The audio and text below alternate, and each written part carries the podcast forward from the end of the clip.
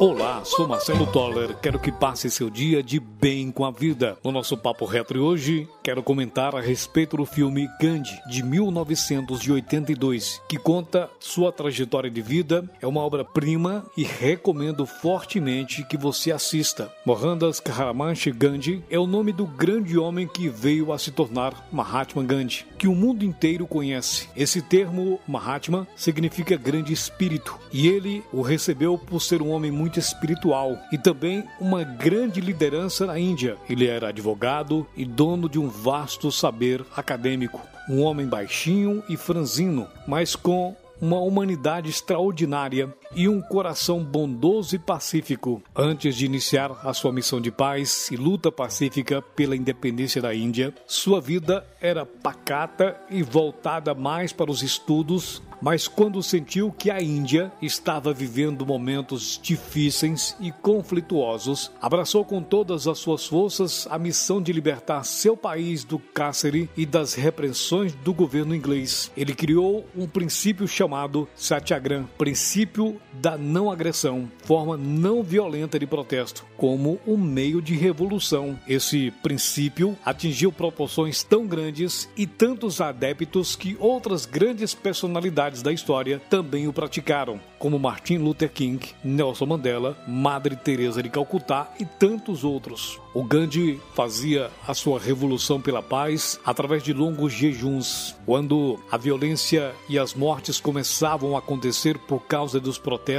ele simplesmente ficava em jejum até que prometessem diante dele que não fariam mais nenhum tipo de mal ou atos violentos. E desta forma, ele conseguiu arrastar milhões de pessoas para a tão sonhada independência da Índia. Apesar de ser promotor da paz e do amor, Mahatma Gandhi morreu assassinado a tiros na cidade de Nova Delhi por um hindu radical, enfurecido no dia 30 de janeiro de 1948. Seu nome está e sempre estará marcado para sempre na história. Um homem que iniciou um princípio que vai se perpetuar neste mundo e será praticado por muitos homens e mulheres de coragem e convicção, com ideais de vida sólidos e profundos. Gandhi vivia a não violência e este princípio é parte de um estudo muito bonito e vasto no campo da psicologia, mas não é conhecido por muitas pessoas. Se chama comunicação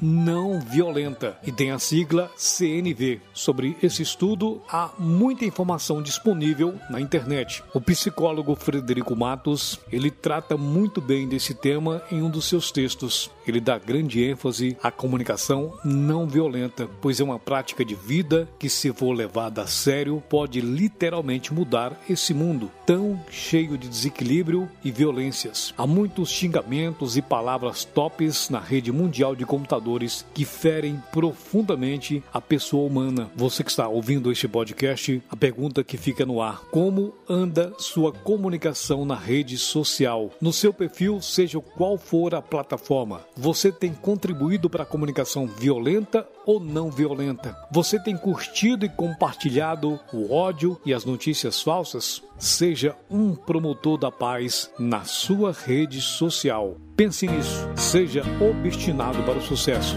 Acredite em Deus, acredite em você.